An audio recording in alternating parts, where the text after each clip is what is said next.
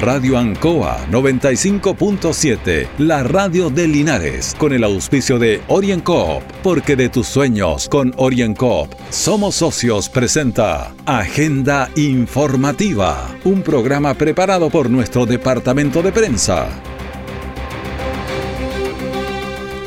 Muy buenas tardes a la audiencia de Agenda Informativa de Radio Ancoa, lunes 23 de noviembre de 2020. Titulares para la presente edición. Riña en Palmilla terminó con un muerto y el autor enfrentando a la justicia. Lanzan campaña regional contra incendios forestales Yo Cuido el Maule. Linares tuvo durante el fin de semana accidentes y también homicidios.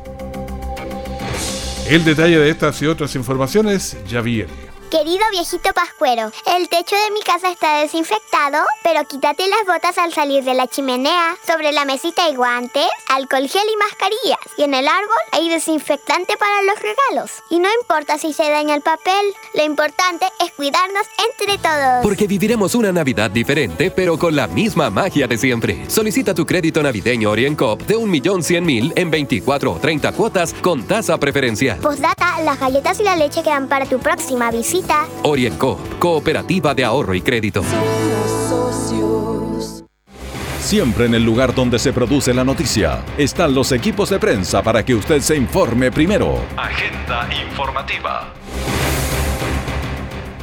Durante el fin de semana hubo accidentes de tránsito y homicidios. Escuchemos un informe del comandante de la Prefectura de Carabineros número 15 Linares, Mario Lorca, que se refiere primero a los accidentes haciendo un resumen de lo que fue eh, este fin de semana en el ámbito policial, tanto en la provincia de Linares como de Cauquienes, podemos señalar que hubo bastantes hechos, de los cuales eh, muchos de ellos lamentables, principalmente lo que hice relación con dos accidentes de tránsito, uno que fue en la localidad de Cauquienes, en el Cruce del Boldo, en donde lamentablemente falleció una persona y otros tres resultados resultaron lesionados. También hubo un accidente de tránsito en la localidad de Villa Alegre, en donde una persona a raíz de un accidente de tránsito, al parecer resultó fallecida. Se trataría de un ciclista en donde Carabineros, a través de la sección de investigación de accidentes de tránsito de la CIAT, está desarrollando las tareas investigativas para poder dar con el paradero del autor o del vehículo que presuntamente habría participado en este accidente de tránsito. Un hombre también murió tras ser atacado mientras estaba en la casa de su polola en el sector de Palmilla.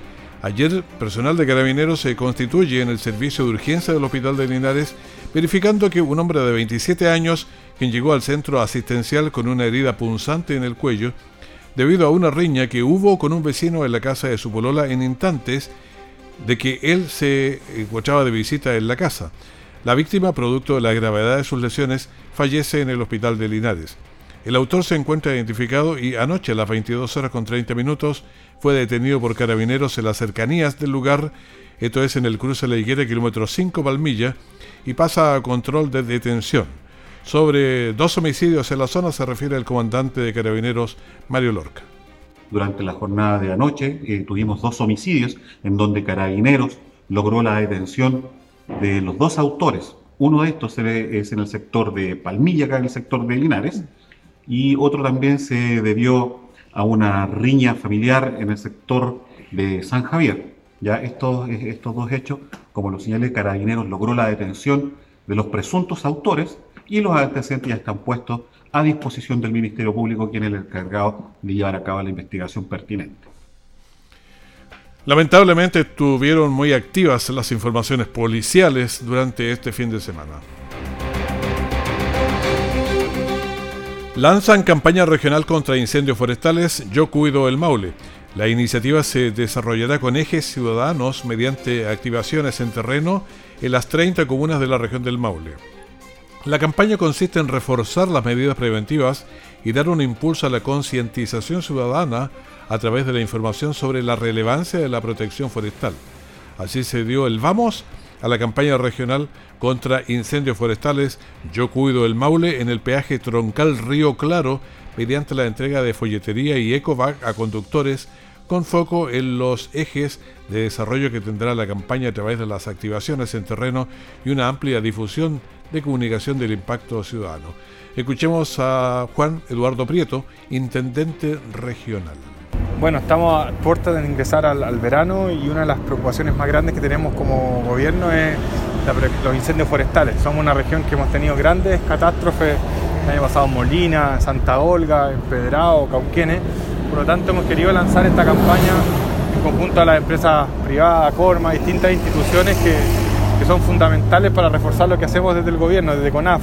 Este año la campaña que se llama Yo Puedo el Maule y es llamar a todas las personas, a toda la ciudadanía que tome la conciencia. Más del 99% de los incendios forestales son producidos por, las personas. Hay muchos son en forma voluntaria, otros intencionados.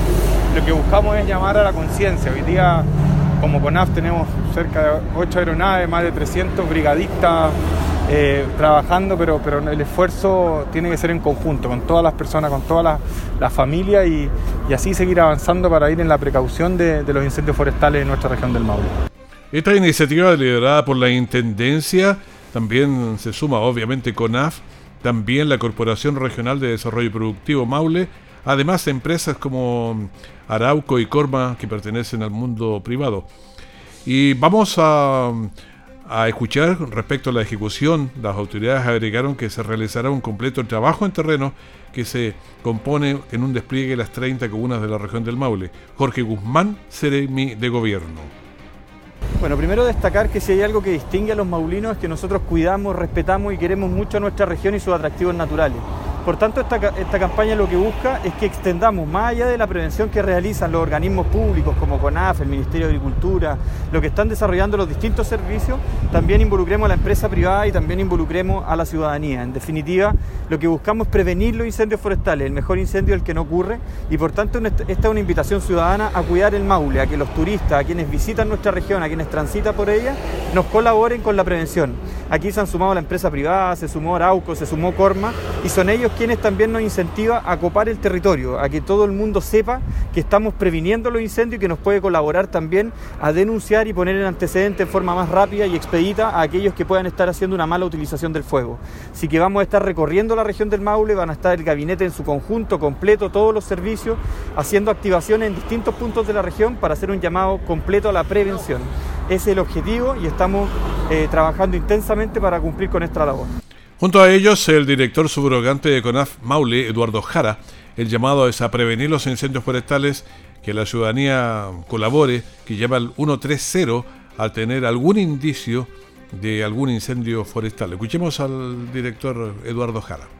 El día de hoy nos encontramos participando de esta actividad del lanzamiento de la campaña Yo Cuido el Maule con nuestro intendente y el CEREMI de gobierno, donde el llamado a la ciudadanía a prevenir los incendios forestales eh, que tomen conciencia que el uso del fuego debe ser bajo ciertas circunstancias y que en la actualidad las quemas en la región del Maule están prohibidas. ¿ya?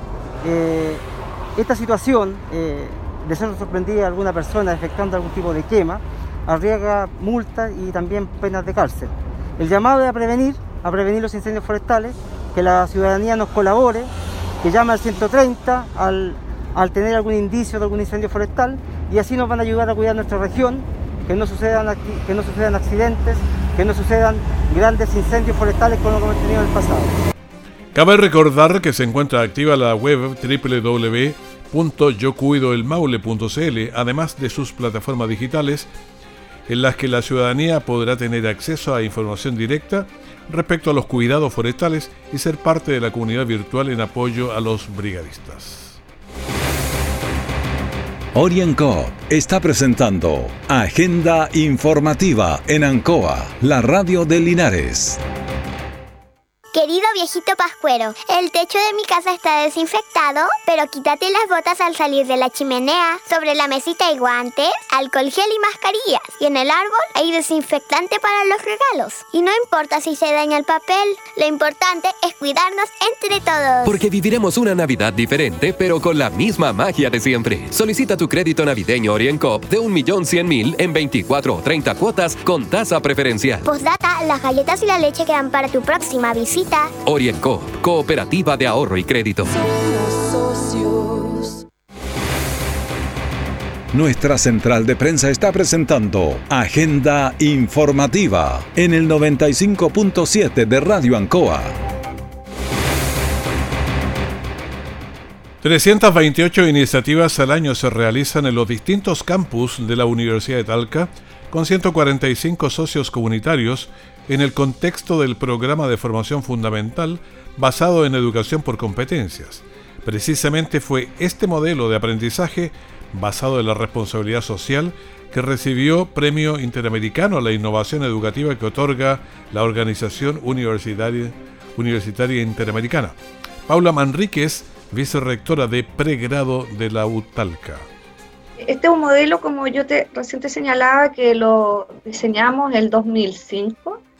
Em, obviamente ha ido evolucionando con el tiempo, ha sido a través del programa formación fundamental, hemos sido capaces, ¿cierto?, de recoger información que la proporcionan tanto los estudiantes como los docentes que participan y los directores de escuela y los profesores de las distintas carreras y eso nos ha permitido ir mejorando.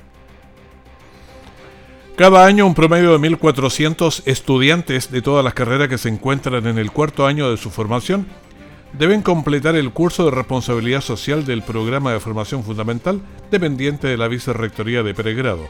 Catalina Contreras, estudiante de Ingeniería.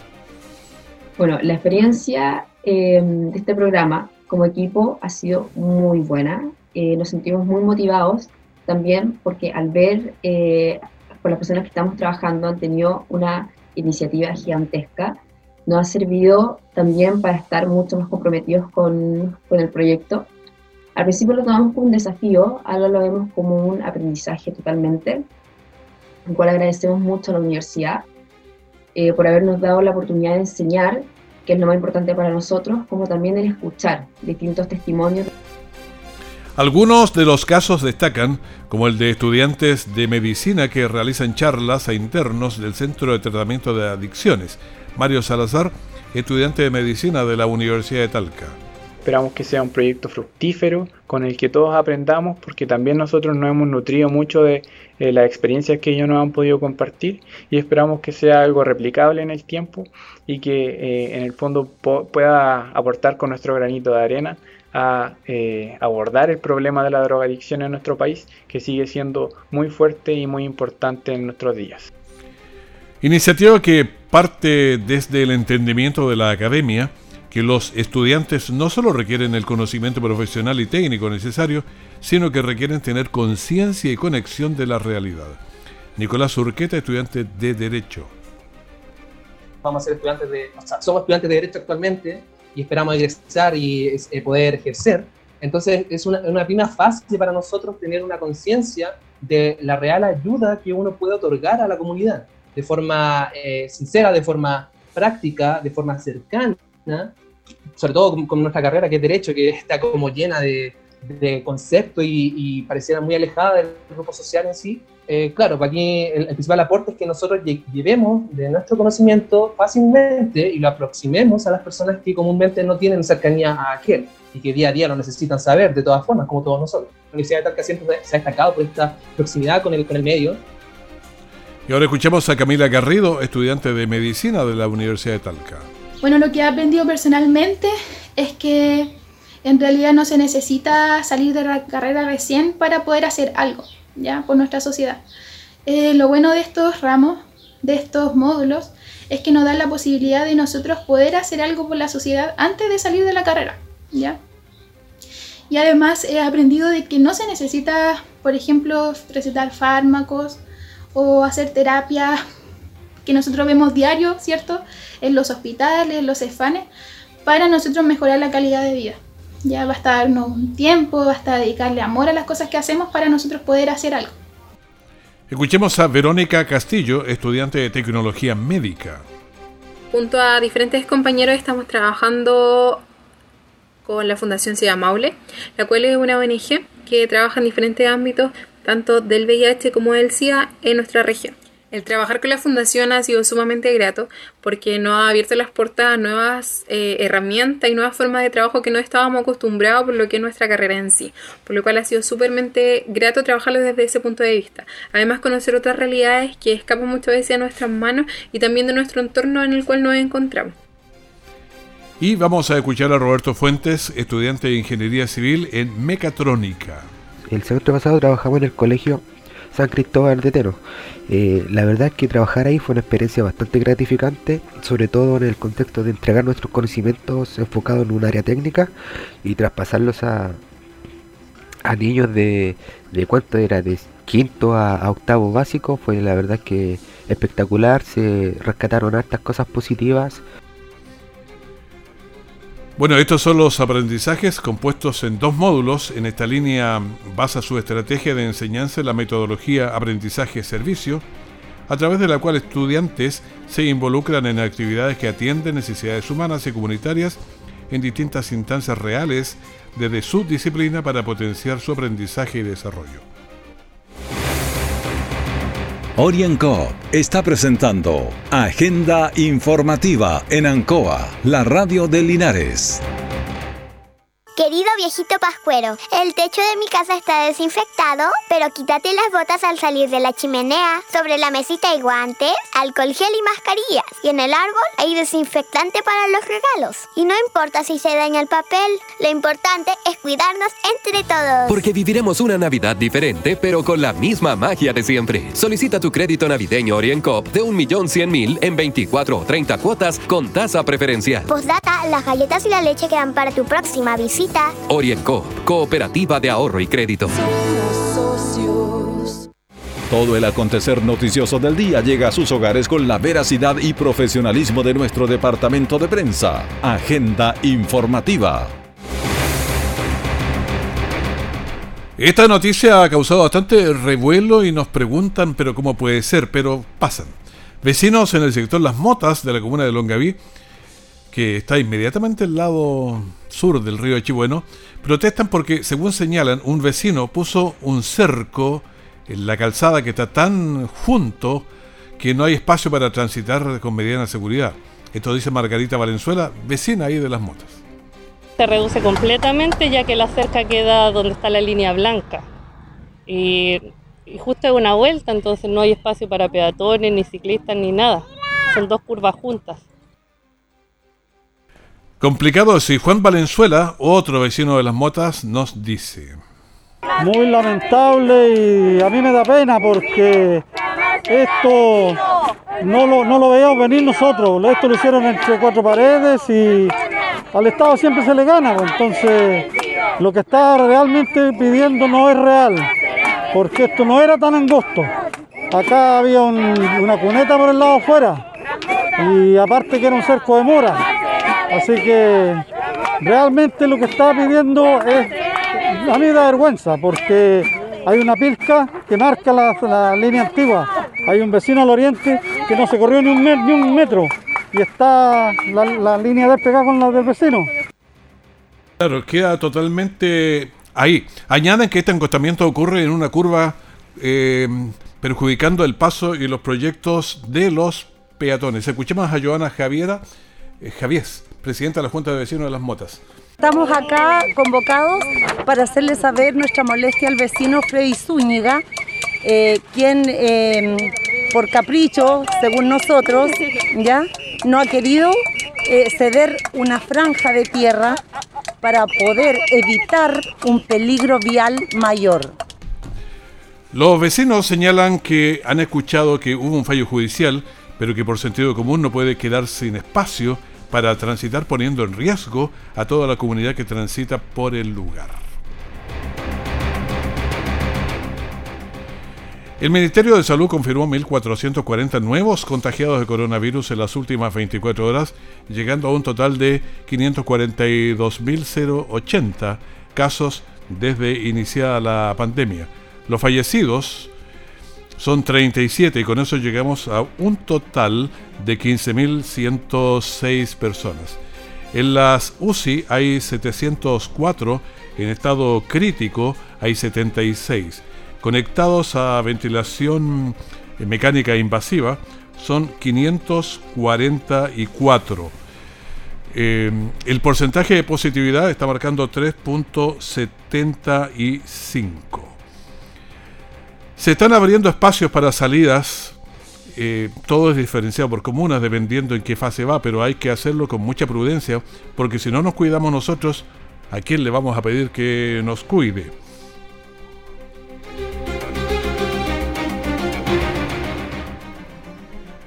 Estamos revisando qué pasa hoy día, sí.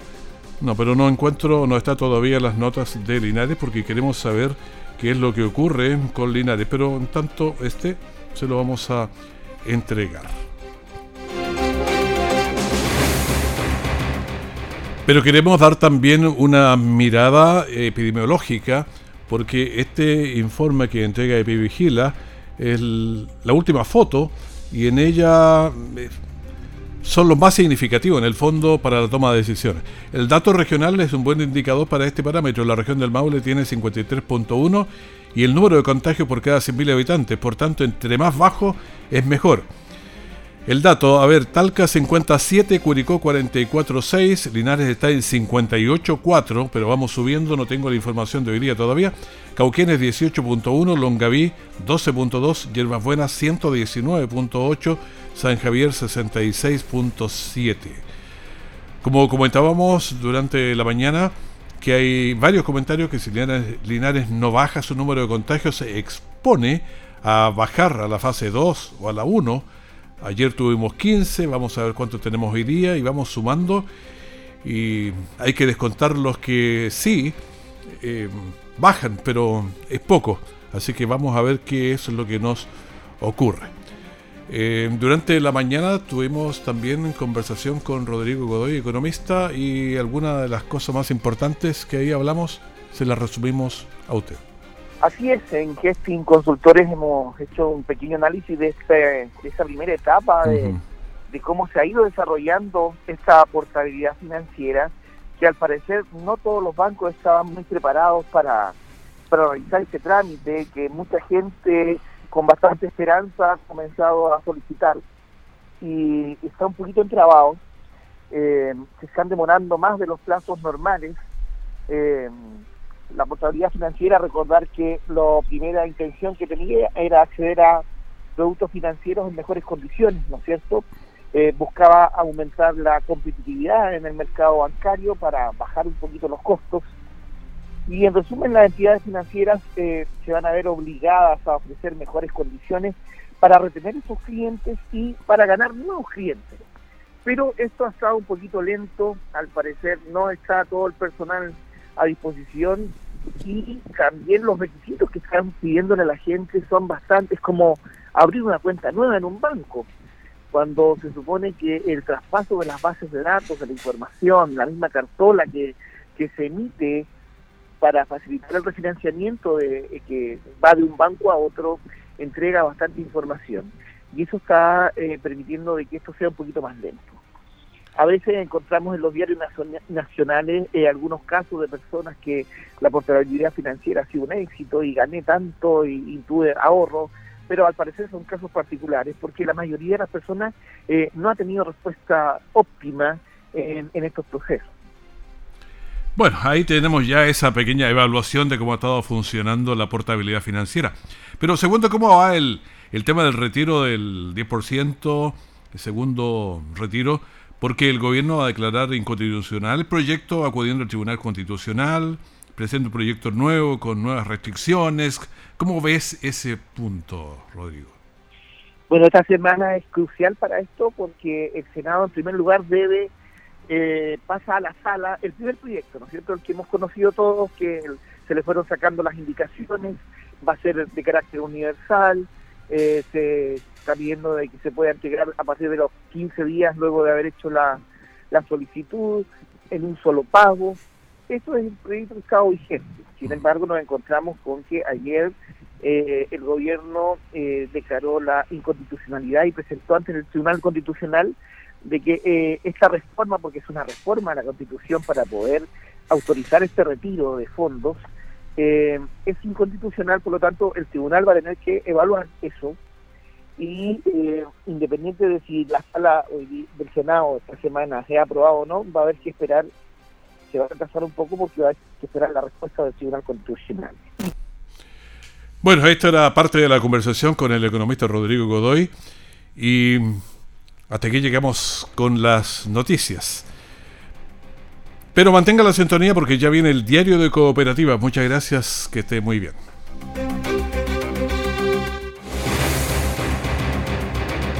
Radio Ancoa 95.7, la radio de Linares, con el auspicio de OrienCoop, porque de tus sueños con OrienCoop somos socios, presentó Agenda Informativa, todo el acontecer noticioso del momento preparado por nuestro departamento de prensa, Radio Ancoa, por la necesidad de estar bien informado.